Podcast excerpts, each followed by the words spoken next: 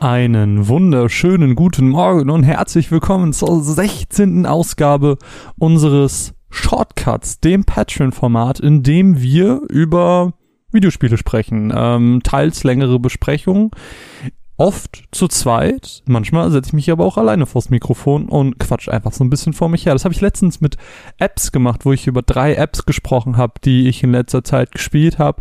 Und das mache ich heute mit einem anderen Thema, das mir viel, viel mehr am Herzen liegt. Und zwar ist das meine kleine geliebte Switch.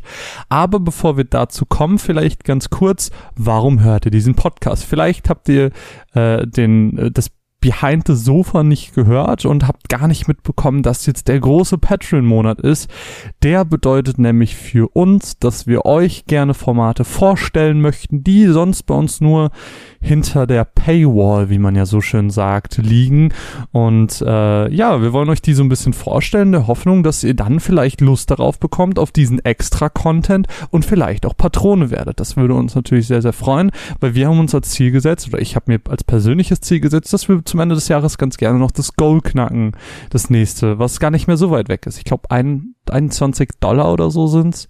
Also ähm, durchaus ein machbares Goal und dafür legen wir uns ganz schön ins Zeug und präsentieren euch diesen Monat drei verschiedene Formate. Das ist dieser Shortcut, der jetzt in der 16. Folge ist. Das heißt, wenn ihr jetzt Patrone werdet, habt ihr 15 andere Folgen des Shortcuts noch zu hören. Ähm, was haben wir noch? Wir haben das Behind the Sofa, was wir vorgestellt haben. Das ist schon online, das könnt ihr hören. Was am Sonntag noch kommen wird, ist ein Caro Versus, ein Quiz-Format, das wir diesmal in einer etwas anderen Variante präsentieren, aber äh, das erklären wir an der Stelle auch nochmal. Deswegen, wenn ihr Lust habt auf extra Content, das sind auch nur drei von ganz vielen anderen Formaten, dann äh, werdet doch gerne Patrone auf patreon.com slash runaways-cast. So, und ich habe schon angekündigt, ich möchte heute so ein bisschen über die Switch reden und zwar über drei Spiele, über die ich in der letzten Zeit, ja, nee, die ich in der letzten Zeit gespielt habe. So muss ich sagen. Ähm, ich habe das ist alles so ein bisschen on the fly. Das ist jetzt nicht wie eine Matz oder so. Das heißt, hier ist nichts geskriptet. Ich habe mir ein paar Notizen gemacht. Äh, ich dachte, gut, wenn ihr mich jetzt über drei Spiele am Stück reden hört, sondern fallen euch die Ohren ab. Deswegen haben wir im Laufe des Podcasts noch wunder wunderschöne Einspieler, die wir hören werden zu den verschiedenen Spielen, ähm, die dann so ein bisschen Variation reinbringen sollen. Dazu aber an gegebener Stelle mehr.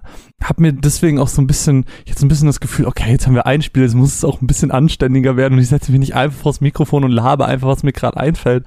Äh, ich habe jetzt hier drei Seiten Notizen vor mir, die wir so ein bisschen zusammen abhandeln werden zu den drei verschiedenen Spielen und äh, ich freue mich sehr und vielleicht äh, ganz kurz, über welche Spiele werden wir denn jetzt in den folgenden Minuten überhaupt sprechen. Äh, das ist zum einen Hollow Knight, was ich jetzt während meiner äh, Lernzeit noch ganz, ganz viel gespielt habe und deswegen war ja auch der Soundtrack einer der ersten, den ich überhaupt in die Runaways Playlist gepackt habe. Ähm, dann haben wir noch Celeste dabei und als aktuellsten Titel, den ich als letztes gespielt habe, Dead Cells. Also drei Spiele, die man vielleicht nicht unbedingt auf dem Schirm hat, wobei sie durchaus auch sehr bekannt sind. Ähm, wir haben dieses Jahr gerade mit dem Switch Release nochmal sehr viel Aufmerksamkeit alle bekommen. Und Spoiler vorweg, äh, lohnt sich. Also sind alles drei sehr, sehr, sehr, sehr gute Spiele, weil äh, ich, ich habe diese drei Spiele so sehr genossen, dass ich einfach etwas dazu machen musste und ich dachte jetzt dieser Shortcut ist vielleicht der perfekte Rahmen dafür. Gut, ich würde sagen, wir fangen eventuell mit Hollow Knight an, weil wir gehen so ein bisschen chronologisch vor. Das heißt, Hollow Knight habe ich während meiner Lernzeit gespielt. Äh, ich habe das irgendwie runtergeladen, weil ich dachte, ja, komm, hast du halt was zum Nebenher spielen. Es wurde super viel auf dem Discord darüber gesprochen. Alle haben auf einmal Hollow Knight gespielt und irgendwann konnte ich mich diesem, diesem Wahn nicht mehr entziehen und hab's dann halt einfach auch gekauft. Vielleicht so ein paar allgemeine Sachen zuerst.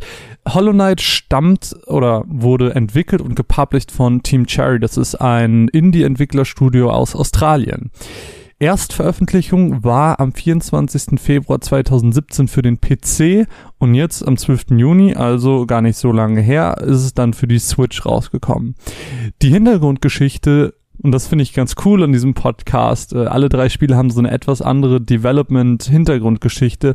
Hollow Knight ist nämlich aus einem Kickstarter-Projekt entstanden. Dieses Kickstarter-Projekt wurde am 19. November 2014 gestartet. Das Ziel, was sie sich gesetzt haben, Team Cherry hat gesagt, ey, wir haben hier dieses Konzept und wir hätten gerne 35.000 US-Dollar, damit wir dieses Spiel produzieren können. Zu dem Zeitpunkt, am 19. November 2014, war den Entwicklern aber noch gar nicht bewusst, was für ein riesiges, was für einen riesigen Erfolg sie mit diesem Spiel landen würden, was sie alles erwarten wird, so. Nach einem Tag, als das natürlich noch niemand kannte, hatten sie trotzdem schon 10% der Einnahmen, das heißt 3500 US-Dollar drin. Und am 19.12., als das Projekt erfolgreich gefundet wurde, hatten sie mit 2158 Bäckern 57.138 Dollar zusammen. Das heißt, um es jetzt mal ein bisschen hochzurechnen, 22.000 Dollar mehr als sie eigentlich wollten. Und das ist schon ganz schön heftig, oder? So. Und ich dachte, das wäre vielleicht ganz cool für den Podcast bevor wir jetzt gleich so ein bisschen über Story und Gameplay sprechen, ähm, uns doch auch mal anzugucken, was sie denn so gesagt haben, was sie denn machen, wenn sie mehr bekommen. Es gibt ja, wie auch bei Patreon-Kampagnen, ähm, Stretch Goals, die erreicht werden und dann wird etwas freigeschaltet. Klar, 35.000 war das Ziel, 39.000. Bei 39.000 haben sie gesagt, wir fügen den White Palace hinzu. 44.000, vier zusätzliche Quests. 50.000, ein Wii U-Port. Geil. Den brauchen wir. 56.000, ein zweiter spielbarer Charakter. 62.000, das Colosseum of Fools. 68.000, ein dritter spielbarer Charakter. 75.000, ein Port für die PlayStation Vita. Also die hatten auf jeden Fall die Prioritäten an der richtigen Stelle. Ähm, 85.000 The Abyss, wo dann noch drin stand For only the hardest of adventures naja, äh, wenn wir uns das jetzt mal so ein bisschen angucken, ähm, das Ziel haben sie natürlich erreicht, das Spiel wurde gefundet, der White Palace ist auf jeden Fall auch dabei, die 44.000er Grenze haben sie auch überschritten, vier zusätzliche Quests, das sind ja die Updates, die jetzt kamen, äh, jetzt ganz aktuell ist ja Gods irgendwas erschienen, ich weiß den genauen Namen gerade nicht, der Wii U-Port ist tatsächlich nie erschienen. Oh nein, wer hätte es gedacht? Ähm, liegt aber auch ein bisschen an der Erstveröffentlichung äh, des Spiels, das ja dann drei Jahre später war und die Wii U dann überhaupt nicht mehr angesagt war. Selbe gilt für die PlayStation Vita. Ähm, zweiter spielbarer Charakter ist nie passiert. Obwohl 56.000, obwohl nee, die haben das. Doch, 56.000, das hatten sie auch, das sind jetzt 57 gewesen. Den zweiten spielbaren Charakter hat es nie gegeben. Dafür aber das Colosseum of Fools, was ja eigentlich erst das 62.000er äh, Goal war, genauso 85.000. The Abyss ist auch dabei. So, das heißt White Palace, Colosseum, vier zusätzliche Quest und The Abyss Wobei The Abyss auch, glaube ich, ganz anders geworden ist, als sie sich geplant haben, weil, wie gesagt, in dieser Be Beschreibung stand only the hardest of adventurers. So ist es ja nicht. Es ist ja, ich habe auch extra nochmal in Discord nachgefragt, weil ich mir unsicher war, weil The Abyss ist ein ganz normaler Spielbereich, den man im Laufe des Spiels, äh, wo man, wo man herkommt. So da, das ist, das ist nicht für die härtesten Leute, sondern es ist halt ein ganz normales Ding. Dafür ist der White Palace aber dafür, wie versprochen, sehr, sehr, sehr, sehr anstrengend und äh, mit vielen Fallen besehen.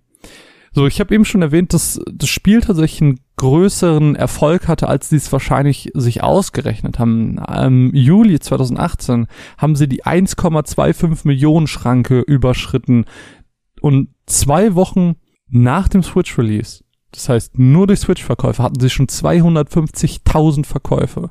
Es hat äh, in der Metacritic 90er Score, was schon ein krass gutes Ding ist, so. Aber gut, äh, lass uns doch erstmal drüber sprechen. Jetzt haben wir schon ganz viel darüber geredet, was, wie ist das entstanden, das Spiel, aber was ist es denn überhaupt für ein Spiel? Die Story ähm, lässt sich sehr äh, kurz zusammenfassen. Hm, beziehungsweise man kann sie länger ausführen, aber das, was man wirklich vom Spiel mitbekommt, ist, dass man ein kleiner Käfer ist in Hallownest. Hallownest ist ein Königreich ähm, und wir als dieser kleine Käfer mit einem Nagelschwert machen uns auf, um dessen Geheimnisse zu erkunden. Wir starten dazu in Dirtmouth und das ist so unsere, unsere Anfangsstadt, wo wir auch nachher so ein paar Shops haben und so. Und von da aus fangen wir an, uns durch diese Welt zu begeben und die einzelnen Geheimnisse zu erkunden. Und das Ding bei der Story ist halt, wir haben hier kein direktes, sondern ein indirektes Storytelling. Wir haben keine Narration im Sinne eines Erzählers, weil teils erfährt man was über Gespräche mit Käfern, die man auf seinem Abenteuer trifft. Teils erfährt man was über die einfache Umgebung, die man sieht oder durch bestimmte Secrets, die man findet. So, das heißt, man muss sich die ganze Story und was da alles hintersteckt so ein bisschen selber zusammenreimen. Man muss Theorien spinnen und äh, sich einfach überlegen, ja, was was denn jetzt wirklich in Hollow Nest passiert ist und warum die Welt so ist, wie sie ist und wie wir sie vorgefunden haben. Und das macht das eigentlich auch schon zu so einem kleinen Highlight, was das Storytelling angeht, weil wir können die Story spielen, aber wir müssen nicht. Und das ist halt, das finde ich immer ganz schön so, wenn wenn das Spiel einem selber überlässt, wie viel Ambition man da reinsteckt. Äh, es gibt diese Welt und ihr könnt sie erfahren, wenn ihr aber nicht wollt, dann habt einfach Spaß am Gameplay. Und Gameplay ist eigentlich auch schon ein richtiges Stichwort, weil Hollow Knight ist ein 2D Metroidvania. Man erschließt sich mit der Zeit immer mehr Gebiete, wenn man eben mehr verschiedene Fähigkeiten wie einen Double Jump bekommt. Gibt aber noch ganz, ganz viel mehr. Ähm, als Waffe, habe ich eben schon erwähnt, hat man eben permanent so einen Nagel, so eine Art Schwert in dem Sinne. Und dazu kommen dann eben viele verschiedene Fertigkeiten, die wir auch im Laufe des Spiels freischalten. Sowas wie einen, ich nenne es mal Energieblast nach vorne oder so ein Stampfer nach unten.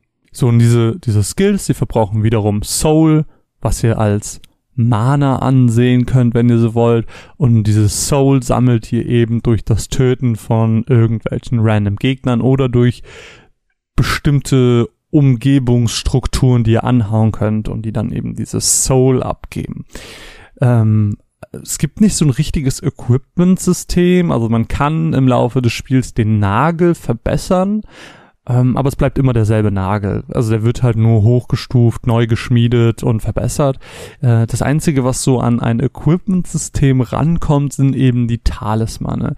Die Talismane verleihen unserem kleinen Käfer bestimmte Fähigkeiten oder Eigenschaften, die er ohne diese Talismane eben nicht hat. Das heißt, hier sind wir eben gefragt zu managen. Ähm, wir haben eine bestimmte Anzahl an Slots, die wir belegen können und jeder Talisman verbraucht eine bestimmte Anzahl an Slots. Keine Ahnung. Nehmen wir zum Beispiel, ähm, es gibt einen Talisman, der uns hilft oder der uns immer anzeigt auf der Karte, wo wir gerade sind. So, das ist einfach für die Navigation super gut und den sollte eigentlich jeder immer benutzen. Der kostet nur einen Slot. Und dann gibt's aber auch einen mit einem Schild, das ständig um einen herumkreist, der verbraucht aber direkt vier Slots. So, und dann muss man halt anfangen zu managen. Wenn man, ich glaube, fünf oder sechs Slot hat, dann muss man gucken, wie teile ich das auf? Ist mir der Skill so viel wert, dass ich vier oder drei Slots für ihn verbrauche? Und dann, äh, ja, ist es hier eben dieses, du kannst deinen eigenen Spielstil finden. Das fand ich halt auch ganz witzig, als wir auf die Animagic gefahren sind da äh, hat der Pascal, der Terras Keyblade, ähm, hat mir sein, sein, Hol sein, sein Hollow Knight gezeigt und, und er hatte komplett andere Talismane als ich, hatte teilweise nicht die, die ich überhaupt gefunden habe und hat dementsprechend auch komplett anders gespielt und das war dann halt auch beim Kämpfen komplett anders, weil bei mir immer dieser Schild um mich herum gekreist ist und er hatte das nicht. So, das ist halt ganz witzig. Ähm, zusätzlich neben dem Soul, was die Gegner droppen, droppen sie eben auch Geo ähm, Geo, das ist die Währung in Hollow Knight und damit können wir uns halt ähm, Umgebungskarten kaufen, wenn wir in ein neues Gebiet kommen. Wir können uns Talismane, die ich gerade erwähnt habe, kaufen oder bestimmte Hilfsitems wie so Marker für die Map. So und das, was glaube ich so Dreh- und Angelpunkt ist, ist neben dem Erkunden sind es eben die Bosse. Die Bosse sind so eine Art natürliche Schranke das heißt, wir müssen den Boss besiegen, um weiterzukommen. Das ist in ganz, ganz vielen Fällen notwendig. Ganz, ganz viele sind aber auch optional. Auch hier gab es, glaube ich, dann ganz, ganz viele Dark Souls-Vergleiche, weil ja, das sind ja dann die Bosse und die haben ein bestimmtes Pattern und das Pattern kann man lernen und es ist ja wie bei Dark Souls. So, ich glaube, da entstand das so ein bisschen her. Ähm, Gerade die Bosse sind aber dann ein, ein ganz, ganz großes Highlight, um so ein bisschen in die, in die Meinungsschiene reinzukommen, weil dadurch muss man sagen, ähm, um so ein bisschen allgemein über das Kampfsystem zu sprechen, das Kampfsystem ist nie unfair. Ähm, als im Discord ganz, ganz viel drüber gesprochen wurde und ich auch so gehadert habe, ob ich mir das Spiel holen soll, waren alle so, boah, wenn du nicht gut bist mit frustigen Spielen, so dann spiel das nicht, weil du wirst dich hier schon mies abfangen. Aber das ist hier gar nicht so. Es ist halt nicht unfair. Es ist nie unfair, weil man immer weiß, warum man gerade gestorben ist. Und ich frage mich dann halt, warum haben das denn alle so als so frustig beschrieben? Weil ich finde, man muss eine ganz klare Differenzierung ziehen zwischen frustig und schwer. Ähm, ein Spiel ist frustig, wenn ich sterbe und der Grund gefühlt nicht bei mir liegt. Also, keine Ahnung. Ich habe in Need for Speed das Rennen verloren, obwohl ich perfekt gefahren bin und der NPC einfach so eingestellt ist, dass er immer direkt hinter mir ist und ich nie die Chance habe, einen großen Vorsprung auszubauen. So, das ist frustig. Hier ist es aber immer so, dass du immer genau weißt, warum du gestorben bist. Es ist immer dein Fehler und dir ist das zu jedem Zeitpunkt bewusst. Und deswegen ist das Spiel nicht frustig, sondern an Stellen einfach nur schwer. Und das ist, finde ich, ein ganz, ganz wichtiger ähm, Unterschied. Und gerade die Bosse, da kann man auch mal so ganz kurz drauf eingehen, die sind halt super cool. Also du hast irgendwie Bosse, die mit Plasmakugeln rumschießen und sich rumteleportieren. Du hast aber auch ähm, Melee-Bosse, teilweise zwei auf einmal oder fünf auf einmal bei einem, der ganz verrückt ist. Äh, da, da stellt man sich ein bisschen an, man braucht vielleicht auch 20 oder 30 Versuche, manchmal aber auch nur ein und ähm, es ist immer so ganz viel rumprobieren und man versteht's und man hat immer eine gewisse Lernkurve und weiß, okay, ähm, jetzt bin ich dahin, dahin gekommen, oh, jetzt hat er einen neuen Move, jetzt ist er irgendwie ab einer bestimmten HP-Grenze, kriegt er einen neuen Move, okay, und dann muss ich so und so agieren. Und man lernt und lernt und lernt und äh, ja, das, das ist, funktioniert einfach super, super gut. Und deswegen, das Kampfsystem ist sehr präzise, es ist sehr genau, es ist nie unfair. Und es ist vor allem nicht frustig. Es ist ein sehr cleaner Look, also Hollow Knight hat eine sehr, eine sehr, sehr, sehr schöne Optik, ist äh, größtenteils sehr dunkel gehalten. Ähm, ich liebe ja auch den Soundtrack, der diese ganze Stimmung, den die Optik aufbaut, nochmal komplett untermalt, der, der einfach dieses teilweise ein Gefühl von Traurigkeit erzeugt. man fragt sich die ganze Zeit, warum ist diese Welt so traurig? Und wenn man sich so ein bisschen mit der Story auseinandersetzt, dann, dann erfährt man das, warum diese Welt so ein bisschen traurig ist und keine Ahnung, das ist, das funktioniert einfach wirklich, wirklich gut und äh, was soll ich sagen? Ich, ich liebe das einfach. Ich liebe die Optik, ich liebe den Soundtrack. So gerade den Soundtrack äh, gerne einfach mal bei Spotify anhören. Da gibt's den kompletten. Äh, wirklich, wirklich schön. Ähm, worüber wollte ich denn noch reden? Ähm, ja, ganz kurz vielleicht auf die Areale eingehend. Äh, ich habe ja eben schon äh, erwähnt, die Areale wechseln. Ähm, die Areale wechseln ihre Optik. Das heißt, das eine ist irgendwie so ein Waldgebiet und dann hast du aber auch ein Gebiet, das komplett in schwarz-weiß und dunkel ist. Du hast irgendwie, was gibt's denn noch, die Blubberblasen, Quallenebene und äh, das differenziert sich dann so schön und ist so abwechslungsreich, dass das Erkunden mit jedem neuen Gebiet auch Spaß macht und nicht einfach ist, oh, jetzt komme ich ins nächste Gebiet, aber es sieht genauso aus wie das davor, langweilig, sondern du bist, oh, und jetzt sieht alles so aus und hier sind die Gegnertypen und cool und krass. Und äh, das funktioniert erstaunlich gut ähm, ich hatte so einen kleinen Vergleich, während ich mir Notizen gemacht habe mit Studieren, dass das Spiel so ein bisschen ist wie Studieren. Ähm, man muss so seinen, seinen Kram selber zurechtordnen. Und wenn man dann zum Beispiel keine Marker benutzt beim Erkunden, dann musst du halt alles nochmal durchgehen. So wie so ein Buch, wenn du keinen Marker benutzt und du willst später nochmal gucken, was da war, Du musst halt einfach nochmal alles lesen. Wenn du aber Marker benutzt, das heißt, das sind diese Hilfsitems, von denen ich eben gesprochen habe, wenn du die kaufst und auf die Karte setzt und weißt, okay, hier habe ich einen Punkt, wo ähm, ich später zu einem neuen Areal komme, äh, mir fehlt aber jetzt noch der nötige Skill, keine Ahnung, der Double Jump, äh, den ich eben erwähnt habe. So, dann setze ich mir den Marker da drauf und dann weiß okay, da kann ich später hingehen. Und das ist ganz cool. Also das dieses, diese Selbstorganisation, die da auch zugehört und äh, ich weiß nicht, ich habe einfach sehr, sehr viel Liebe dafür. Ich muss sagen, ich habe das mit den Markern relativ spät erst gemacht und äh, irgendwann war es auch zu chaotisch, weil ich mehr verschiedene Punkte hatte als verschiedene Farben und dann ist alles sehr chaotisch geworden und ähm, das ist auch so, ha, ja, so, so ein bisschen einer meiner Kritikpunkte am Spiel, weil an einem bestimmten Punkt, wenn ich, als ich schon sehr, sehr viel aufgedeckt hatte, ähm, wurde das Backtracking einfach nur noch nervig in meinem, in meinem äh, Spieldurchlauf. Vielleicht haben das andere anders erlebt, aber bei mir war es irgendwie sehr nervig, weil ich irgendwann nicht mehr wusste, wo ich jetzt noch hin kann, wo ich jetzt noch hin muss. Und zwar gerade auf der Karte auch nicht immer eindeutig. Und ich bin teilweise zu demselben Punkt fünfmal gelaufen, weil ich dachte, okay, mit dem neuen Skill kann ich jetzt bestimmt da, ach nee, kann ich doch noch nicht her. Schade.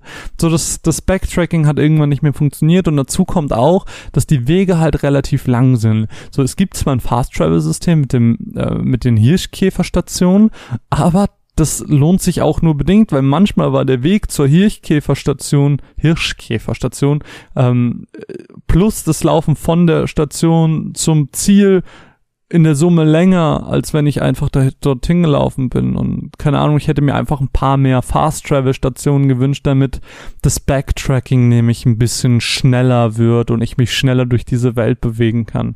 Aber das ist vielleicht auch einfach nur ähm, Typsache, das kann natürlich jeder für sich selber entscheiden. Ansonsten viele Kritikpunkte habe ich an diesem Spiel eigentlich nicht, weil es nahezu perfekt in meinen Augen ist. Ähm, wie gesagt, also wirklich das Backtracking und das Fast Travel sind, glaube ich, so die einzigen Sachen, die mich krass gestört haben.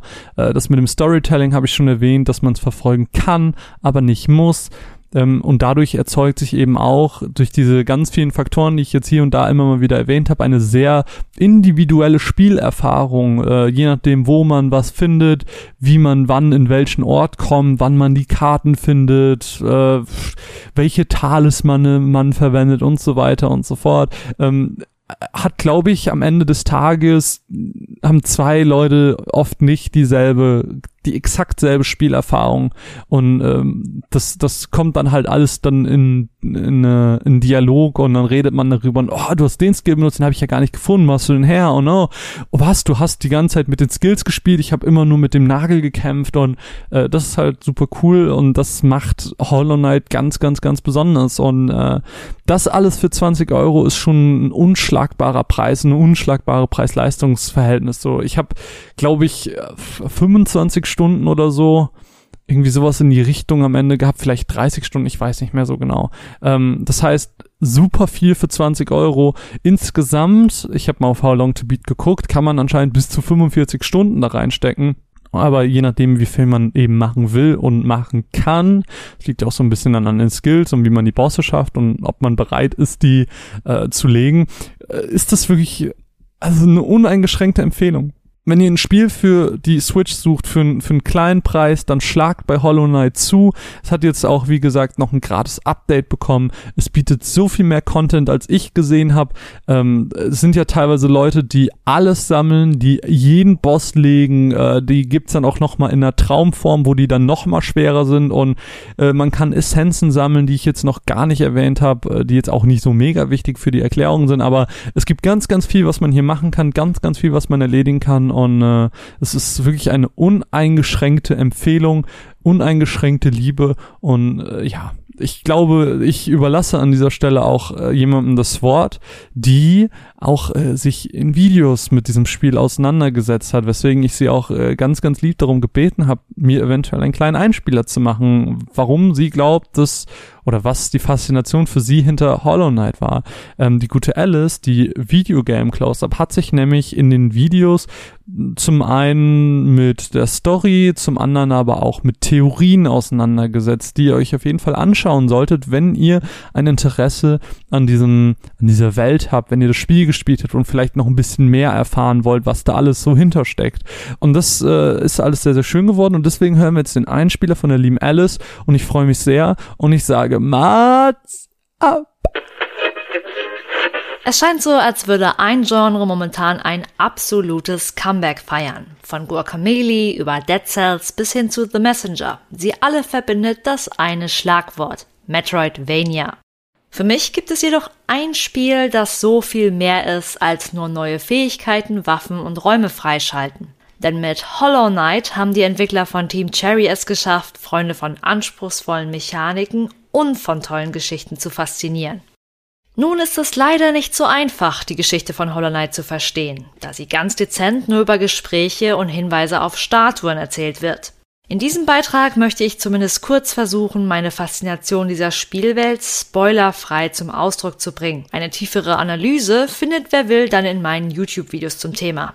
Hollow Knight wird so oft mit Dark Souls verglichen, weil es den Spieler ohne große Erklärung in eine geheimnisvolle und gleichzeitig triste Spielwelt versetzt. Denn das gefallene Insektenkönigreich Hello Nest wurde durch den Machtkampf vergangener Herrscher von einer orangenen Infektion heimgesucht, die dazu führt, dass alle Bewohner von Biene bis Gottesanbeterin durchdrehen und alles und jeden angreifen. Typisch für ein Metroidvania entdeckt man mit der Zeit neue Gebiete. In Hollow Knight verbergen sich dahinter allerdings kleine Ortschaften, wie das mit Pflanzen übersäte Green Path oder das in dunkle Schatten getauchte Forgotten Crossroads. Durch Gespräche mit den sehr individuellen Bewohnern dieser Ortschaften kriegt man nach und nach ein Gefühl dafür, welch ein Ort Hello Nest 1 war und wieso sich die Philosophie der einzelnen Insekten unterscheidet. So simpel das Insektenkönigreich zunächst wirken mag, je mehr man sich mit den Machtkämpfen der vorherigen Herrscher und der Erlöserrolle des Protagonisten beschäftigt, umso mehr spannende Metaebenen lassen sich in Hollow Knight finden. Fragen wie, kann es Lebewesen geben, die komplett ohne Emotionen existieren? Ist Hollow Knight eine Kritik gegen das blinde Folgen eines religiösen Anführers? Oder zeigt es doch einfach nur, wie technische Innovationen und der Kapitalismus unsere Umwelt zerstören? Zusammen mit den bockschweren Kämpfen, dem Spaß an der Erkundung, Überraschungen wie dem Mistkäfer-Taxi, hat es Hollow Knight für mich geschafft, so viel mehr zu sein als nur ein Metroidvania. Jetzt haben wir ganz, ganz viel über, ähm, über Hollow Knight gesprochen und ich würde ganz gerne an dieser Stelle zum nächsten Titel kommen und der ist Celeste. So, und Celeste war auch so ein Titel, der ist, äh, der ist im Januar 2018 diesem Jahr auf allen gängigen Konsolen rausgekommen und äh, ich habe Videos gesehen von von Miggy, von Chris, äh, wie sie das gespielt haben, wie sie irgendwie Level geschafft haben. Ich war so fuck no. Auf gar keinen Fall werde ich dieses Spiel spielen.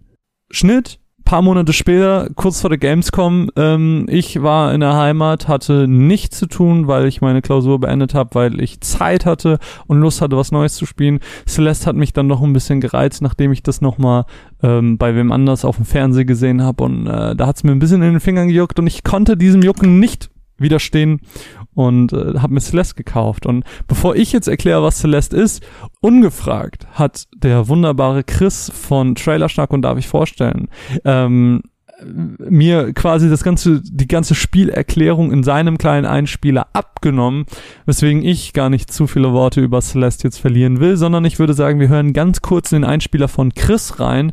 Der erklärt euch das Spiel so ein bisschen seine Eindrücke und äh, ich gebe euch dann noch so ein paar Infos wie eben. So, deswegen auch an dieser Stelle nochmal ein ganz kurzes Mats ab. Einen wunderschönen guten Tag. Ich bin der Chris oder auch Faultier McFly auf Twitter. Ihr kennt mich vielleicht vom dem Review Podcast Darf ich vorstellen oder vom Trailer Schnack. Und äh, der liebe Marvin hat mich gefragt, ob ich ein paar Wörter über Celeste verlieren kann. Ähm, und das will ich sehr gerne machen, denn das war eines meiner absoluten Herzensspiele dieses Jahr. Äh, Celeste ist aufgetaucht aus dem Nichts. So, ich hatte es nicht auf dem Schirm. Ähm, es haben nur langsam aber sicher Leute angefangen, mich auf dieses Spiel hinzuweisen. Also ich weiß noch, ich war Anfang des Jahres komplett im Monster Hunter Fieber, Monster Hunter World. Ich habe das rauf und runter gesuchtet, glaube ich, 300 Stunden. Und irgendwann fing Kuro an, nahm Stock und hat mich die ganze Zeit gepiekt und immer gesagt, hey Chris, das ist dieses Spiel Celeste. Schau, schau sie mal an, schau sie mal an. Und ich sagte, ja, ja, ich habe hab mir einen Trailer angeschaut. Ich hatte das schon gesehen in der Nintendo Direct, in der sie auch Dark Souls angekündigt haben und fand's mega geil. Aber äh, kommt Zeit, kommt Spiel, dachte ich mir und spiele mal Monster Hunter weiter. Irgendwann hat Thomas auch angefangen und hey Chris, schau dir Celeste an, schau dir Celeste an. Und dann kam Mickey und hat gesagt, hey Chris, jetzt schau dir endlich Celeste an. Und irgendwann habe ich gesagt, ja, okay, wisst ihr was, fickt euch, ich schau mir jetzt Celeste an. Und Hölle, was habe ich da für ein wunderschönes Spiel entdeckt. Äh, Celeste ist eigentlich ein Plattformer mit einer, äh, mit einer sehr komplexen Story für einen Plattformer. Es geht nämlich eigentlich um Depression. Es geht um ein Mädchen, das Madeleine heißt. Es geht um einen Berg, äh, den dieses Mädchen erklimmen möchte. Und ähm, ich will die Story eigentlich gar nicht, gar nicht so weit spoilern. Was ich aber sagen kann, ist, dass sich hinter diesem Titel einfach mehr verbirgt als hinter dem 0815 Plattformer in Retro-Optik. Und zwar, ähm, also räumen wir das Pferd mal einfach von hinten auf. Du hast fantastische Steuerung. Also die Steuerung ist wirklich flawless. Die Steuerung könnte sogar eventuell einen Meat Boy oder einen The End of Nye beschämen. Ähm, aber soweit will ich nicht gehen, denn dieses Spiel liebe ich auch über alles. Auf jeden Fall, wir reden hier von einer absolut fehlerlosen Steuerung, die alles richtig macht. Ähm, man hat nicht nur äh, gutes Plattforming, eben links, rechts laufen, springen und den ganzen Spaß, man hat auch schöne Specials, man kann sich äh, an gewissen Punkten durch die Luft chargen, äh, man kann alles Mögliche machen, jedes, jede Überwelt, ich glaube, es gibt ungefähr sechs oder so, ich bin nicht mehr sicher, es ist jetzt schon wieder ein bisschen her, dass ich es gespielt habe. Auf jeden Fall, jede von diesen Überwelten hat äh, wundervolle Themen, die sie be behandelt und äh, dadurch wirkt es halt nicht so, dass sie sich irgendwie gegenseitig recyceln. Du hast halt immer einen gewissen Abschnitt und da taucht halt dann dieses Theme auf und da kämpfst du dich dann durch und wenn du dann beim nächsten bist, dann äh, geht's eben weiter. Ganz am Schluss wird nochmal alles schön gesammelt und aufgerollt. Ähm, was soll ich sagen, das Spiel ist schwer, das Spiel ist sogar sehr schwer und ähm, da kommen wir gleich nochmal zu einem anderen Punkt. Es gibt in diesem Spiel auch die Möglichkeit, wirklich, wirklich schwere Level zu durchschreiten. Und zwar ähm, gibt es zu dem normalen Playthrough, nennen wir es jetzt einfach mal die A-Side, äh, gibt es auch immer B-Sides, äh, die einfach, also im Endeffekt muss man sie nicht machen, man sammelt da halt einfach Tapes und ähm, kann dann äh, zu, zu einem gewissen B-Side-Bereich und diese sind richtig gemein. Und wenn man so hart drauf ist, dass man die alle auch noch weiter abschließt, dann kann man hinterher auch immer noch zu einem C-Side-Bereich gehen und da findet man dann einfach die Mutter aller Herausforderungen. Alles in allem ist Celeste vielleicht ähm, dieser größte Gem, den man finden kann, wenn ihr wisst, was ich meine. Also dieses typische Spiel, das keiner vorher auf dem Schirm hat. Es ist nicht dieses AAA-Spiel, wo man vier Jahre drauf wartet oder sowas. Es ist einfach da, man spielt's und man wird aus den Socken gehauen. Also es ist einfach vom Soundtrack über die Inszenierung, über das Gameplay, über wie viel dieses Spiel bietet. Ich meine, also einfach, man hat hier eine wunderbare Story und einen wunderbaren normalen Playthrough. Dann hat man die, die B-Seiten, dann hat man die C-Seiten. Und man braucht so viel Zeit, um das alles zu schaffen. Ich, ich bin tausende Male gestorben auf meinem Weg durch diese Sachen. Aber es ist nie unfair. Es ist halt dieses perfekte, ja, okay, äh, lerne aus deinem Fehler und mach's nochmal. Lerne aus deinem Fehler und mach's nochmal. Und äh, ich weiß noch, ich habe mir, keine Ahnung, äh, irgendeinen Schmarrn von den Rocket Beans reingeschmissen, diesen äh, G7-Gipfel, wo sie acht Stunden lang Civilization spielen, habe ich nebenbei laufen lassen und habe einfach den ganzen Tag Celeste gespielt und hatte die schönste Zeit meines Lebens. Und genau so ein Spiel ist es eben. Also man kann sich halt drin verlieren, man ist wieder, keine Ahnung, zehn Jahre alt und sitzt wieder vor dem Super Nintendo und man hat dieses diese, diese innere Ruhe wieder und äh, dafür liebe ich das Spiel halt auch so ein bisschen. Eine Sache, die ich auf jeden Fall nicht vergessen möchte zu erwähnen, ist, dass die Switch, auf der ich Celeste gespielt habe, ja diese wunderbare Funktion hat, die letzten 30 Sekunden aufzuzeichnen. Und gerade wenn das Spiel anfängt, schwerer zu werden und ähm, die Lernkurve ist auf jeden Fall vorhanden. Also ich sag mal, im normalen Playthrough wird das Spiel normal schwierig und da ist alles noch im grünen Bereich, das kann jeder durchspielen. Später wird es dann natürlich auf den B- und C-Seiten richtig asozial. Aber worauf ich hinaus will, ist, äh, mit dieser 30 Sekunden Replay-Version kann man dann, wenn man denn mal wirklich ein Level geschafft hat, äh, davon Videoclips erstellen und das ist, das ist so befriedigend, das macht so viel Spaß und das ist so schön, wer dann hier mal in die, in die Timelines von äh, diversen äh, Twitter-Usern geht, die hier im äh, Anfang Februar Celeste gespielt haben, wird tausende von diesen, von diesen Gameplay-Fetzen sehen, weil einfach jeder, der dann ein gewisse, eine gewisse B-Side geschafft hat oder so, einfach so stolz auf sich war, dass es gleich auf Twitter gestellt hat. Und irgendwann wurde meine komplette Timeline einfach nur noch von diesen Videos zugeschissen und man ist dann einfach nur noch am High Fives verteilen und sagt, schön, geil, du hast es auch geschafft, alles Mögliche. Ich glaube, so gut wie jedes Level konnte man in 30 Sekunden schaffen, nur das aller, allerletzte, der Seaside. Ähm, da musste ich, glaube ich, zweimal spielen, damit ich zweimal aufzeichnen konnte, denn es ging fast eine Minute aber das war es trotzdem wert. Ähm, pure Liebe von mir für dieses Spiel. Ich hoffe, ihr guckt es euch alle an. Ich entschuldige mich gleich schon an dieser Stelle für mein leidenschaftliches Gewäsch, aber ich kann da einfach nicht raus aus meiner Haut bei solchen Titeln. Ich überlasse jetzt Marvin das Wort, der kann dann wahrscheinlich noch ein paar harte Fakten aufs Papier bringen. Äh, ich wünsche euch viel Spaß mit dem Rest der Folge. Ich war der Chris und reingehauen. Ich liebe es einfach, wie Chris so, ich meine, ja, hier mach mal zwei, drei Minuten und haut einfach so einen riesen Einspieler raus. Ey, viel, viel Liebe dafür. Und ich muss ja sagen, bin riesiger Fan von Chris Stimme. Also, der kann man wirklich sehr schön äh, lauschen. Ja, äh, aber ich habe, habe ich ja versprochen, dass ich noch so ein bisschen, so ein bisschen äh, Facts raushau. Ähm, und noch natürlich meine eigene Meinung so ein bisschen, nachdem er euch das Spiel äh, besser beschrieben hat, als ich das jemals könnte. Ähm, Celeste, was übrigens im Spanischen himmlisch heißt, muss ich auch erstmal googeln, ähm, hat eine ganz andere Development-Geschichte als Hollow Knight. Hollow Knight hatten wir ja als Kickstarter-Projekt. Hier war das Ganze ein bisschen anders, denn Celeste hat seinen Origin, seinen Ursprung auf einer viertägigen Game Jam Session. Ähm, da waren nämlich die beiden Entwickler Noel Barry und Matt Thorson. Matt Thorson könnte man eventuell von Towerfall kennen. Ähm, die haben nämlich einen kleinen Prototyp entwickelt für die Pico 8 äh, Fantasy Videospielkonsole. Das heißt, das ist so eine so eine virtuelle Konsole, die es nicht wirklich gibt, keine tatsächliche. Und für diese Pico 8 haben sie eben ein 30-Level-Plattformer entwickelt, ausgelegt auf Speedrunning. Aus diesem Prototypen haben sie dann nach einer zweijährigen Entwicklung entsprechend Celeste gemacht. So, ähm, sie haben in einem, in einem Reddit, wo sie Fragen beantwortet haben, auch so ein bisschen über ihre Einflüsse gesprochen. Ähm, Noel zum Beispiel meinte Caro Blaster, Link to the Past, äh, generell Mario, Metroid und Hyperlight Drifter waren so seine Einflüsse. Wohingegen Matt meinte, dass seine Einflüsse ganz klar bei Super Mario Bros. 3, Donkey Kong Country 2 und Super Metroid lagen. Also durchaus Spiele, die man auch kennt und äh, Wobei Carol Blaster ist das Einzige, was ich nicht kenne. Und da vielleicht Schande über meine Haut. Ähm, wie gesagt, wurde dann dieser Prototyp zum Standalone mit über 90 Leveln. Der Plot, den hat Chris auch schon erwähnt, ist die Geschichte von Madeline, einer jungen Frau, die sich als Ziel gesetzt hat, den Mount Celeste zu erklimmen. Eine ganz, ganz sentimentale Story, die sich da entwickelt. Und das hat, wie gesagt, Chris ja schon alles erwähnt. Deswegen ähm, einfach noch ganz kurz meine Meinung zum Spiel. Es ist ein unfassbar akkurates Plattforming. Ich bin ja nicht so in der Plattforming-Szene drin, weswegen es eigentlich irrsinnig ist, dass ich mit Celeste angefangen habe, äh, weil außer die typischen Nintendo-Spiele, die einen Skill eines Sechsjährigen benötigen, ähm, bin ich bin ich da überhaupt nicht drin und äh, deswegen war es dumm von mir eigentlich damit anzufangen, aber es hat selten, also ich habe selten etwas so akkurates am Gameplay gesehen. Das einzige, wo ich ab und zu Probleme mit hatte, war der Unterschied zwischen oben und diagonal, der war teils sehr haarscharf.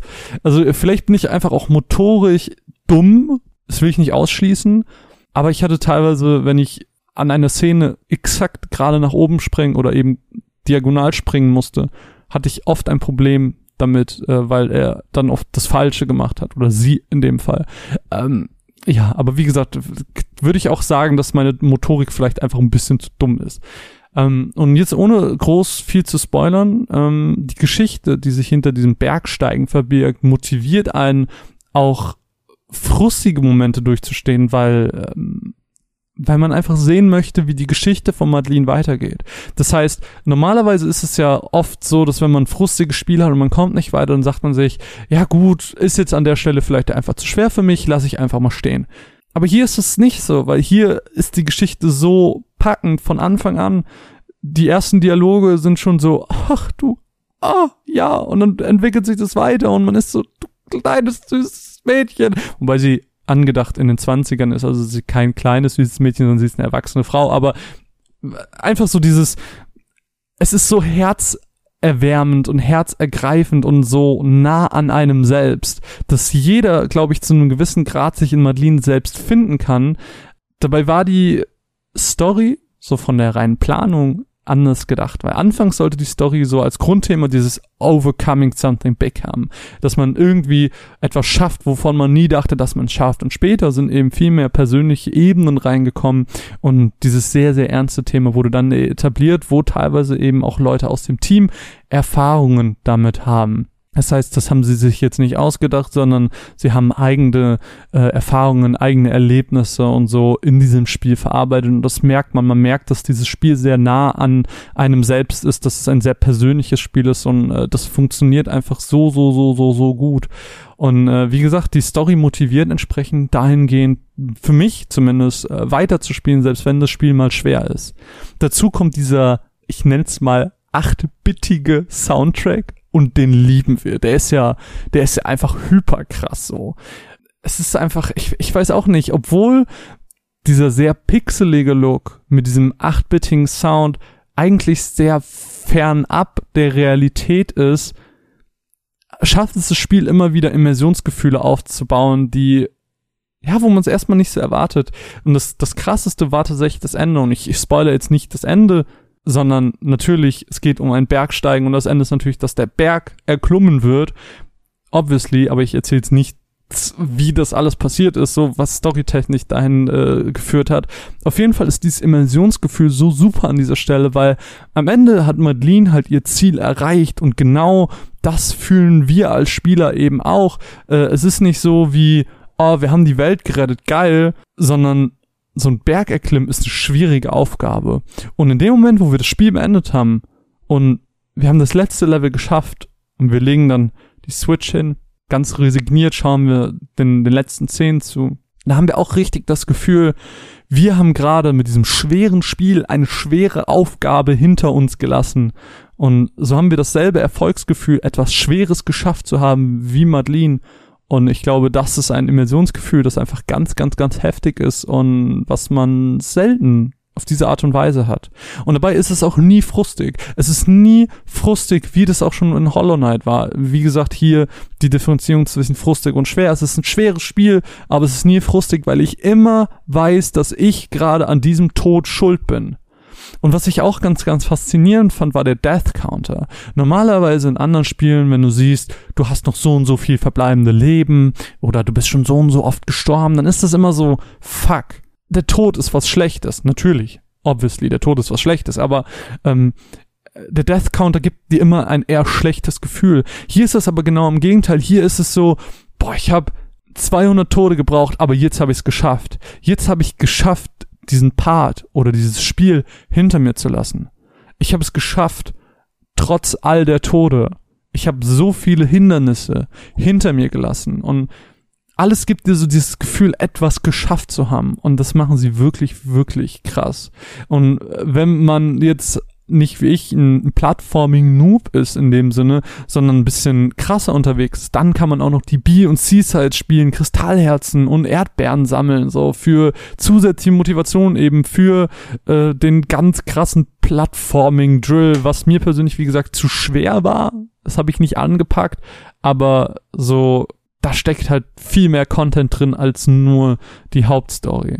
Es ist natürlich jetzt rein auf die Hauptstory gesehen ein bisschen kürzer als Hollow Knight.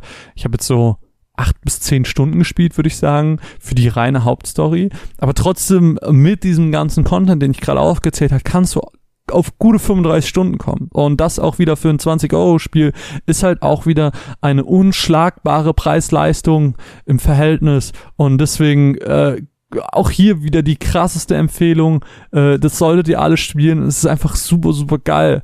So, ich habe noch zwei kleine Sachen. Ähm, ich habe ja dieses FHQ auf Reddit gelesen, was ich eben auch schon mal erwähnt habe. Äh, und da hieß es, dass es auf IGN eine 10 out of 10 bekommen hat und dass anscheinend nur 19 Spiele in den letzten 10 Jahren eine 10 out of 10 bei IGN bekommen haben.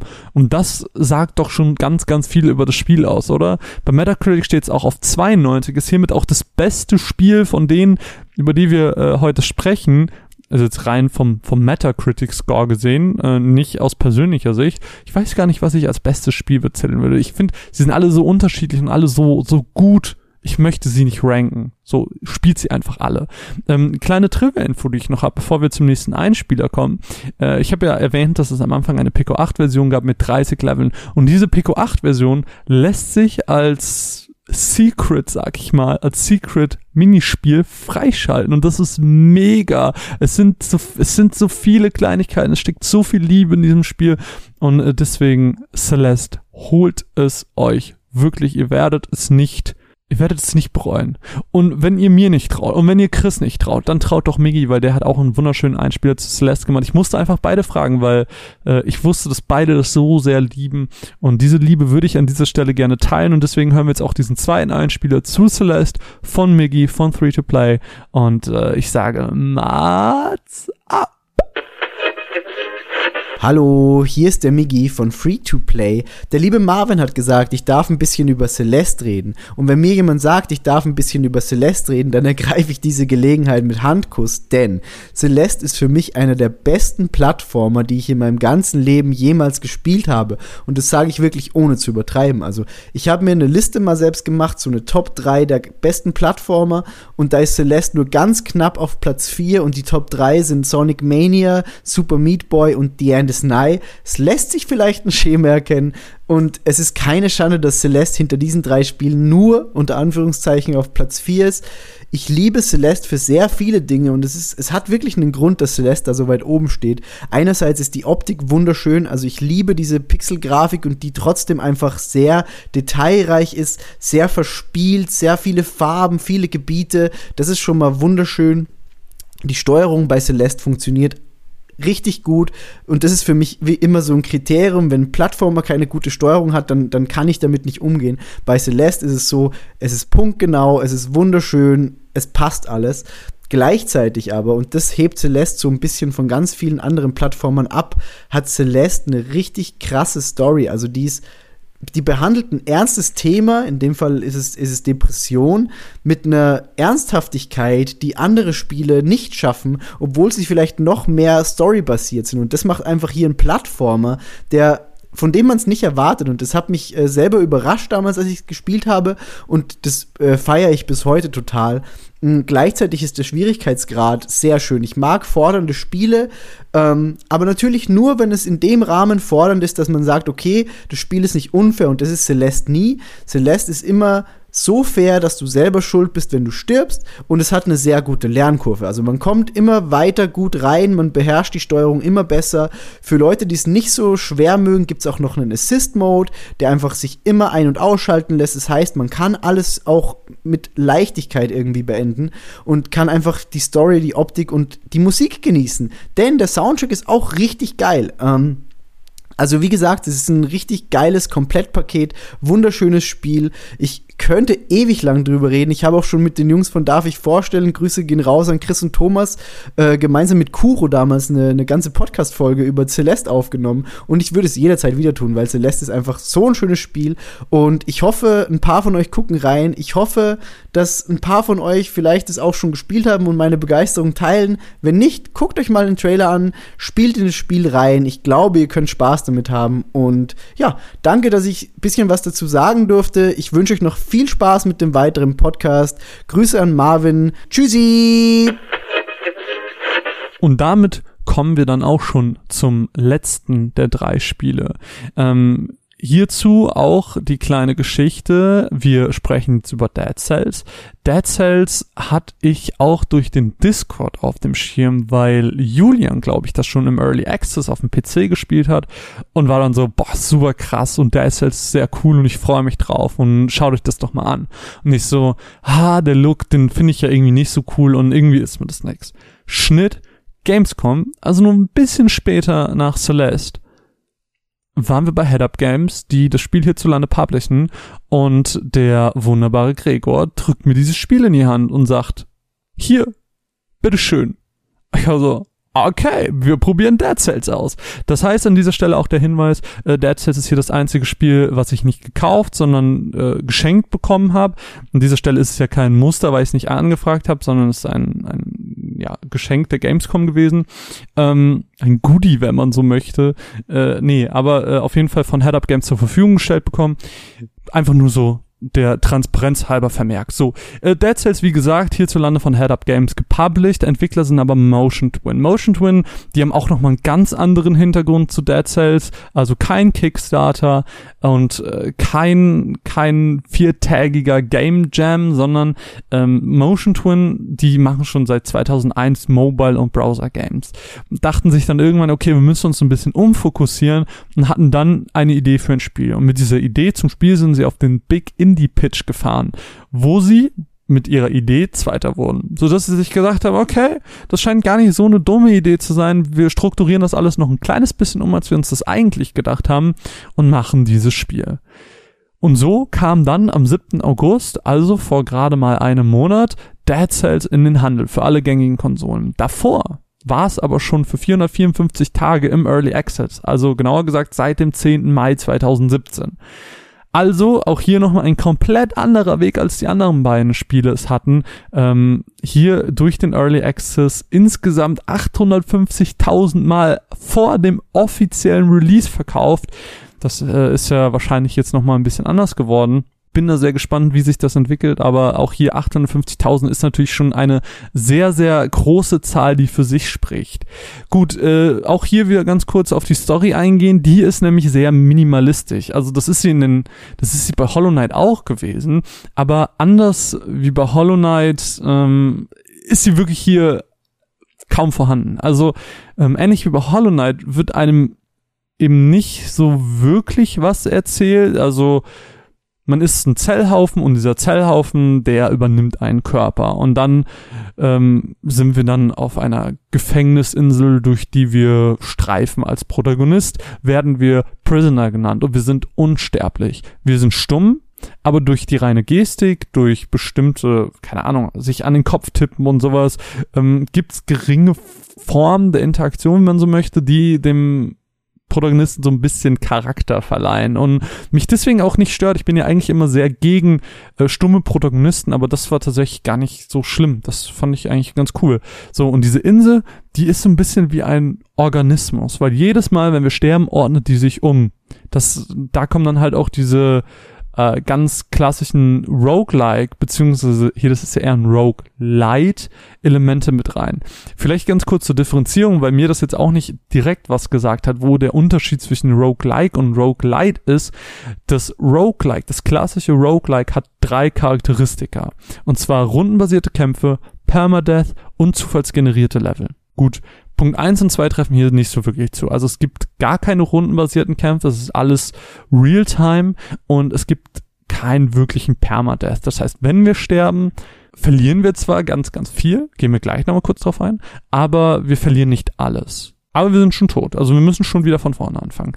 Aber wir haben zufallsgenerierte Level. Und deswegen ist es ein Roguelite, weil nicht alles auf dieses Spiel zutrifft. Ähm, es ist eben ein um jetzt mal auf die Genre-Definition äh, zu kommen, ist ein Roguelite Action Metroidvania Light, würde ich fast schon sagen. Irgendwie so mit Pixel-Optik. Also sehr, sehr schwer, dieses Spiel irgendwie in eine, in eine, in ein Genre einzugreifen. Ähm, ja, gut, reden wir ein bisschen über das Gameplay, würde ich sagen, denn man startet immer im selben Areal, man startet immer mit derselben Sequenz, dass dieser Zellhaufen eben diesen Körper befällt und wir dann leben. Wenn wir sterben, verlieren wir alles. Ausnahmen. Man kann Baupläne finden für verschiedene Waffen, Skills etc., die gehen nicht verloren, wenn man sie erfolgreich bei einem Händler abgegeben hat und dann die quasi im Shop sind. Gekaufte Verbesserungen von den Bauplänen. Also wenn wir jetzt, keine Ahnung, das Schwert, wo wir gerade den Bauplan von gefunden haben, direkt gekauft haben, dann ähm, geht, geht das nicht weg. Waffen, die in der Welt auftauchen können, beziehungsweise permanente Ruhen ähm, gehen auch nicht verloren. Also mit Waffen sind jetzt eben diese, diese Verbesserungen von den Bauplänen gemeint. Also wenn ich, wenn ich einen, einen Bauplan kaufe, dann kann es sein, dass diese Waffe in der Welt auftaucht. So, das meine ich damit. Äh, es war gerade vielleicht ein bisschen verwirrend. Unpermanente Runen, die wir eben durch Minibosse bekommen, ähm, die uns dann bestimmte Eigenschaften geben. Ähm, Waffen, Gold, Baupläne und gesammelte Zellen, die eben als Währung, diese Zellen äh, dienen als Währung für die Baupläne, ähm, die wir nicht abgegeben oder die wir nicht verbraucht haben. Hilfsitems, Stats, die wir gesammelt haben, das, das sind Sachen, die alle verloren gehen. Das heißt, die Waffen, die wir bei uns tragen, das Gold, das wir uns bei uns tragen, das über einen bestimmten Wert äh, hinausgeht, äh, das wir auch durch die Baupläne freischalten. Äh, die Baupläne selbst, die wir nicht abgegeben haben, wie gesagt, und äh, ja, Hilfsitems wie Bomben und so. Äh, das geht alles weg, das geht alles flöten und man kann um jetzt vielleicht ein bisschen mehr auf die Items einzugehen, während man eben durch diese Räume läuft, drei Arten von Items finden. Es gibt zum einen Schriftrollen, die einen von drei Stats verbessern. Das sind die Stats, die ich gerade eben auch meinte. Ähm, das sind Brutalität, glaube ich, Geschick und Leben müsste es sein, die dann eben auch einen Einfluss auf die HP haben, die einen Einfluss auf den Damage von bestimmten Waffen haben, weil manche Waffen sind eben ausgelegt auf Brutalität, manche Waffen ausgelegt auf Geschick. So könnt ihr euch das vorstellen. Ähm, dann gibt es verschiedene Waffentypen. Es gibt Nahkampfwaffen, Fernkampfwaffen und es gibt einen Schild. Und es gibt Hilfsitems, die wir finden können, ähm, die ich auch eben schon mal ganz kurz angesprochen habe. Es sind Bomben, Brandbomben, Eisbomben, whatever. Äh, es gibt Fallen wie Bärenfallen zum Beispiel, wo der Gegner dann drin stecken bleibt für eine gewisse Zeit und Skills wie eine Teleportation, dass wir uns direkt hinter den Gegner teleportieren. So kann auch jeder seinen eigenen Spielstil finden. Das heißt, wenn ich sage, ich bin viel besser mit den Bomben und dem Einfrieren und gebe dem Gegner dann auf und sage, oder ich find's cooler, wenn ich den Gegner immobilisiere. Oder ich find's cooler, wenn ich mich direkt hinter den Gegner teleportieren kann. So kann jeder immer für sich selber entscheiden, wie er am liebsten spielt. Natürlich ist es ein bisschen abhängig von dem, was man in der Welt findet. Aber so rein von der Theorie her kann jeder für sich immer entscheiden, mit welchen Waffen er wann am liebsten spielt. Ist natürlich dann auch immer die Frage, ich habe jetzt eine Waffe, die ich super cool finde, hier ist aber eine, die ist ein bisschen stärker, aber die mag ich eigentlich nicht so, weil sie ein bisschen langsamer ist. Ähm, Gehe ich dann den Trade ein oder nicht? Und ich mache das in der Regel nicht, dass ich lieber bei den Waffen bleibe, mit denen ich gut spielen kann. Ähm, und je weiter man kommt, sind natürlich auch die Waffen dann besser. Das heißt, in späteren Gebieten haben die dann auch eine höhere Rarität. Teilweise droppen Bosse oder äh, auch normale Gegner manchmal Legendary Waffen, die dann auch nochmal besondere Effekte haben. Die Effekte kann man man auch nochmal ändern äh, durch Geld und so. Also ganz, ganz viel, was man da irgendwie machen kann, um seinen ganz eigenen Spielstil zu finden und äh, selber immer sich zu verbessern. Insgesamt warten in Dead Cells auf euch vier verschiedene Bosse und Mitbosse. Diese Mitbosse tauchen aber im Prinzip nur einmal auf, weil man von denen dann die permanente Rune bekommt und danach sind die weg. Dann insgesamt diese vier Bosse, die wir besiegen müssen ja, diese permanenten Ruhen, die ich eben angesprochen habe, äh, da gibt's auch ganz viele verschiedene. Äh, zum Beispiel gibt's die Vine Rune, also eine eine Rune, die es uns erlaubt, an bestimmten Stellen, die dann so ein kleines, wie so einen kleinen Zellhaufen auf dem Boden, äh, daraus eine Ranke wachsen zu lassen, in der wir hochklettern können. So dass wir eben dann neue Areale äh, entdecken können, was dann auch dieser Metroidvania-Aspekt ist des Spiels, weil wir durch diese neue Permanent Rune, Permanent Rune, die wir da gerade bekommen haben, neue Areale haben, die wir erklimmen können und dann auch in neue Gebiete kommen können und dann alles neu erkunden, obwohl wir ja vom selben Punkt aus immer wieder starten. Ähm, und dazu gibt es auch noch so bestimmte Zeitareale, das sind Türen, beziehungsweise Areale, die durch Türen verschlossen sind, äh, die sich nur dann öffnen, wenn wir nach x Minuten spätestens da sind. Das heißt, äh, die erste Tür, die man findet, die, das erste Zeitareal, wenn man so möchte, lässt sich nicht mehr öffnen, wenn man länger als zwei Minuten dahin braucht. Das heißt, man muss relativ schnell rushen, damit man das auch öffnen kann. Wenn man es aber schafft, dann wartet äh, auf ein, äh, eine bestimmte Anzahl an Zellen. Ähm, es wartet Gold auf einen und äh, was ist noch? Ah ja, eine, eine Schriftrolle für die Erhöhung der Stats. Also muss man sich dann noch so ein bisschen fragen, wie möchte ich spielen? Möchte ich spielen, dass ich äh, auf maximale Erkundung setze und einfach alles mitnehme und hoffe, dass ich ganz vielen coolen Loot bekomme? Oder spiele ich eben auf Zeit? Äh, ich spiele sehr, sehr schnell, besiege bei weitem nicht alle Gegner, nur die nötigsten und rushe ganz, ganz schnell von Ort zu Ort, um jedes Mal die Zeitareale zu bekommen, um die Zellen und dort die Stats zu bekommen. Ist natürlich dann so ein bisschen, muss man ein bisschen für sich selber entscheiden. Die Runden können dadurch schon wirklich, wirklich lang werden. Ähm, das Prinzip ist wirklich süchtig machend, um so ein bisschen in den Meinungsteil reinzukommen. Es ist sehr addictive, wie man ja so schön sagt. Ähm, man ist immer so, okay, jetzt noch eine Runde und dieses nächste Mal schaffe ich den Boss. Es ist viel, viel schneller und dynamischer, als es Hollow Knight im Vergleich ist. Äh, ich hatte tatsächlich irgendwann mal, nachdem ich Dead Cells schon ganz, ganz viel gespielt habe, irgendwann Hollow Knight nochmal eingelegt und boah, ich habe so Probleme gehabt, weil Hollow Knight so viel langsamer ist. Dead Cells, du rollst rum, du springst, machst einen Stampfer nach unten, so, das geht alles bei Hollow Knight nicht. Und äh, da muss man sich dann erstmal umgewöhnen.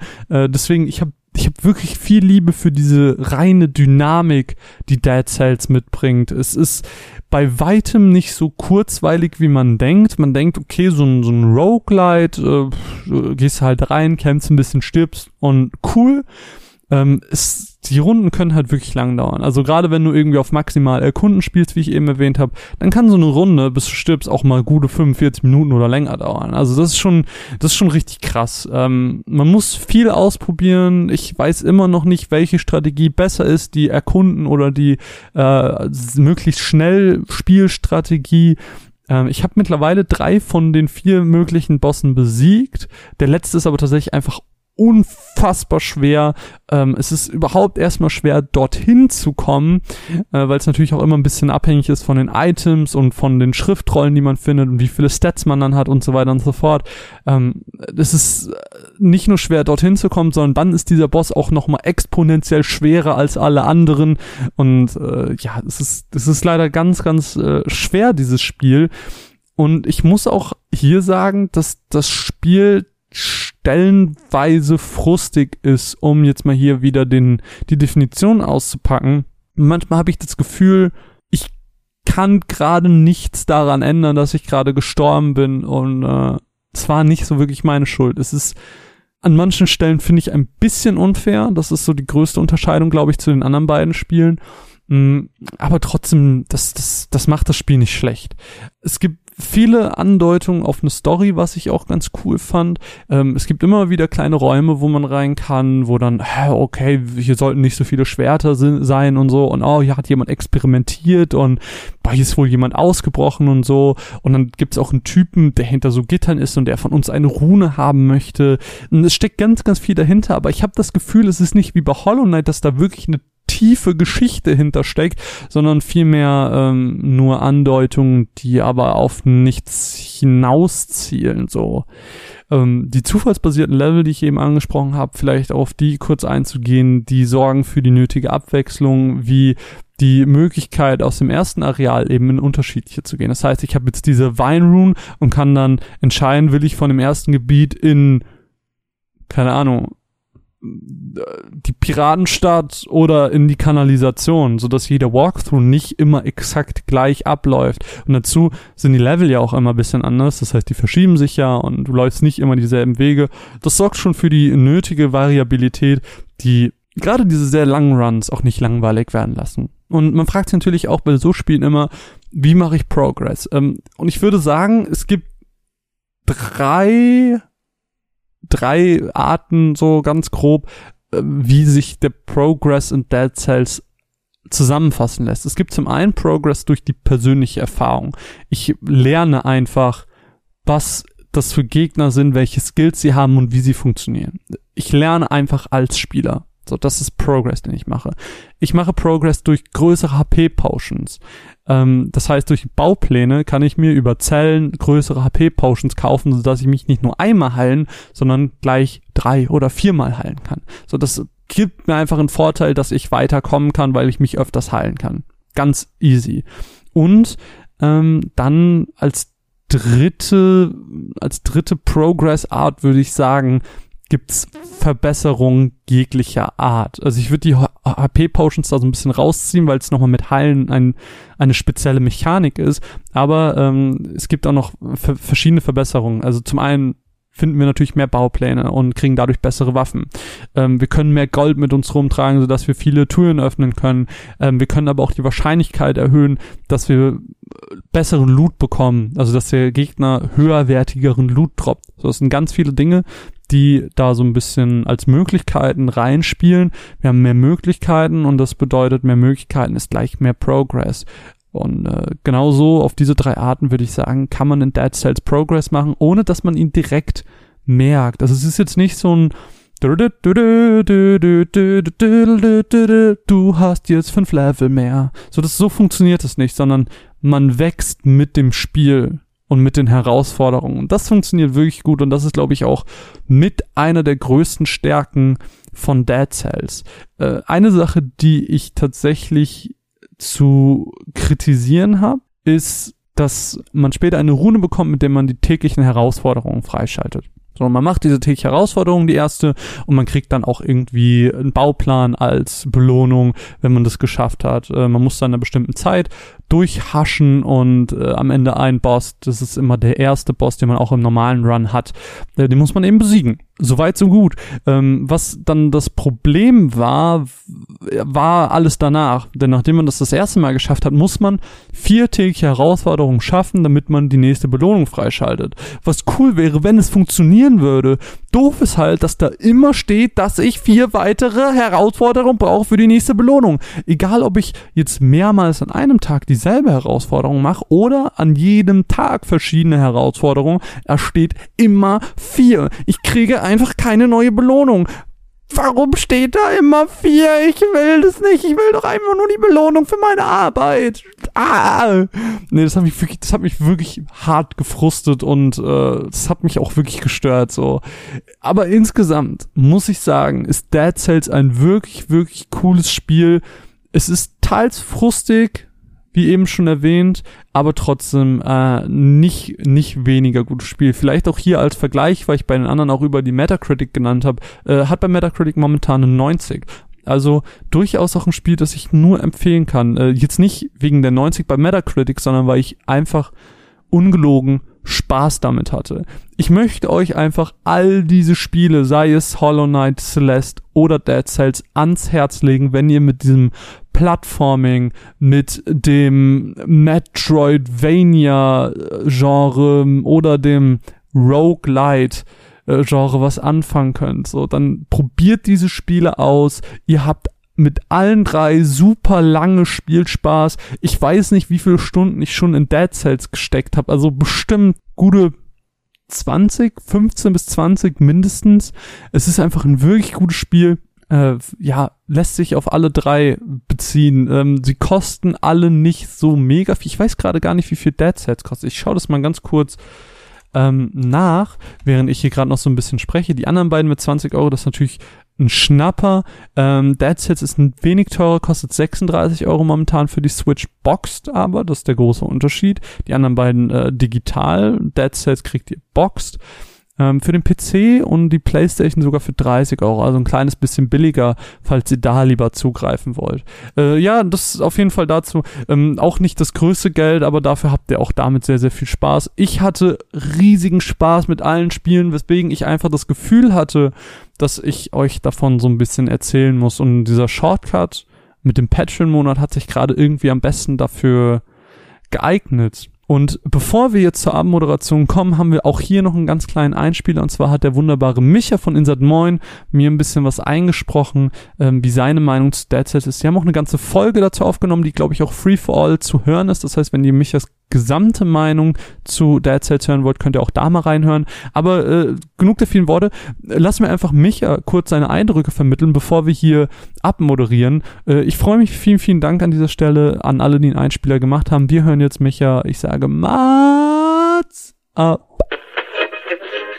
Also, Dead Cells, das ist mal wieder so ein Rogue Light, also ein, eine, eine etwas sanftere Version von einem Rogue Like. Und ähm, das Interessante an diesem Spiel ist aber, dass es, obwohl äh, es eins von tausenden dieser Indie-Spiele ist, die in diese Richtung schlagen, tatsächlich mal ein Titel ist, den auch Leute nicht verpassen sollten, die tatsächlich von diesem Genre so überhaupt gar nichts anfangen können. Sieht auf den ersten Blick so ein bisschen aus wie so Metroidvania. Also es hat auf jeden Fall so ein, ähm, so ein Pixel-Look und spielt auch in so einem Mittelalter und äh, das ist sehr, sehr bunt und sehr, sehr farbenfroh, weshalb es äh, sehr stark an Castlevania mit seinen Glasfenstern und so erinnert. Aber das ist eigentlich nur so die oberflächliche Beschreibung. Tatsächlich ist das so, dass man ähm, dass man sich da Stück für Stück voranarbeitet und jedes Mal, wenn man dann stirbt, dann einfach zurückgeworfen wird, wie es sich für so ein Rogue Light gehört und ähm, dann äh, immer ein bisschen stärker wird und dementsprechend auch immer ein bisschen weiter in der äh, in den Umgebungen vorankommend und immer mehr erforschen kann und auch immer mehr Geheimnisse herausfindet und so. Und ja, soweit so gut, das hat man in anderen Genres ja auch, ist ja alles ganz nett, aber was dieses Spiel so gut macht, ist tatsächlich, sind zwei Dinge. Also das eine ist die diese ganze Gesamtatmosphäre. Ich finde halt diese Mittelalter Gruselwelt, würde ich mal sagen, finde ich ziemlich cool. Da ist nämlich irgendwie so eine Zombie, oder was, Zombie kann ich sagen, aber irgend so eine Seuche, so Resident Evil-mäßig irgendwie ausgebrochen. Äh, das heißt ja auch Dead Cells und deine Zellen können sich immer re wie, wieder regenerieren und so. Das hat irgendwie was mit so Alchemisten zu tun und so. Das heißt, das Spiel so ein bisschen im Hintergrund. Ähm, aber es ganz hat so eine ganz weirde, weirde, ja, Grusel-Zombie-Horror-Atmosphäre, die mir aber echt gut gefällt.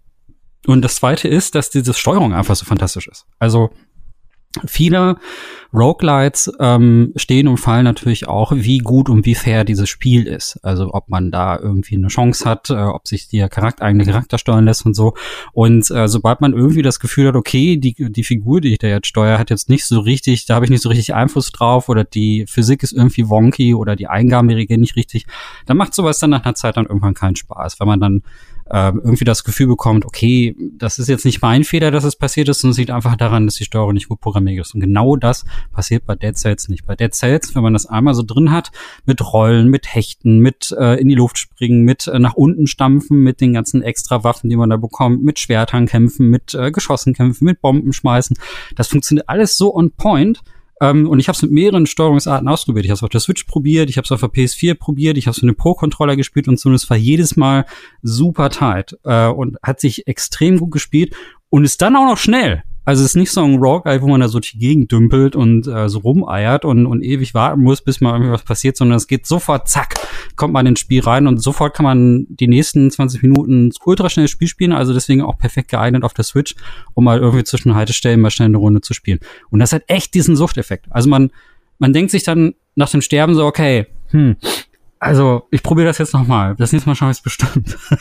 und es ist so ein bisschen wie bei den Souls-Spielen, dass man immer dafür bestraft wenn man zu gierig war oder wenn man zu unvorsichtig war. Wenn man dann irgendwie so eine Erfolgssträhne hat, wenn man zu einem bestimmten Punkt sehr einfach kommt und dann kommt wieder ein neuer Gegner, der, der einen überrascht oder es kommt wieder irgendeine Stelle, bei der man nicht so richtig aufgepasst hat. Also da macht man, springt man irgendwo runter und landet in Spikes oder so. Und ähm, es hat aber trotzdem, weil es so gut funktioniert, diesen, diesen jetzt noch eine Runde Effekt. Und das macht Dead Cells unter vielen anderen Dingen, die ich jetzt in drei Minuten nicht erklären kann, unheimlich gut. Also auf jeden Fall eins der Highlights dieses Jahr. Ich kann mich nur wiederholen, ähm, ich musste über diese ganzen Switch-Spiele sprechen. Ich hatte sehr viel Spaß äh, und ich hoffe, dass dadurch vielleicht der ein oder andere von euch auch Lust darauf bekommt, eins dieser Spiele zu spielen. Äh, ihr seid auch herzlich dazu eingeladen, in den Discord zu uns zu kommen. Äh, da wird immer wieder darüber gesprochen. Äh, das spielen auch momentan einige Hollow Knight. Ähm, es, ist, es ist einfach schön, auch diese, diesen Austausch währenddessen zu haben und äh, darüber zu reden, was gut ist oder was schlecht ist und wo man vielleicht gerade nicht weiterkommt und so. Es ist, es macht wirklich, wirklich Spaß und es äh, steigert auch nochmal den Spielspaß auf jeden Fall.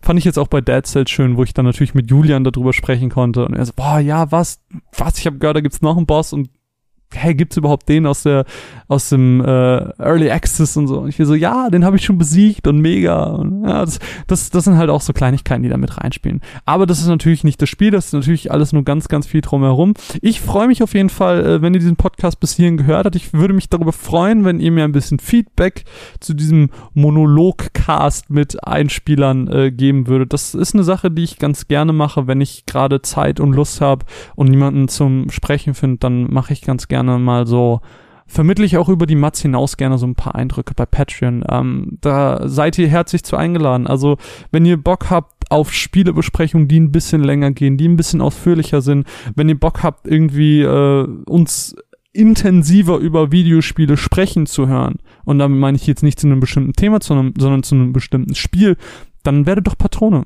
Ganz ehrlich, da haben wir super coole Podcasts gemacht. Äh, zum Beispiel mit Mine habe ich über Detroit gesprochen, ähm, um jetzt einfach mal ein aktuelles Beispiel zu nennen, äh, wo wir so ein bisschen geschnackt haben. Oder jetzt eben mit Micha äh, von Insert Moin, den ihr gerade gehört habt, mit dem habe ich zum Beispiel auch über das neue Naruto-Spiel gespielt äh, gesprochen, sorry, bin ein bisschen durch, ich habe gerade eine Stunde am Stück durchgesprochen.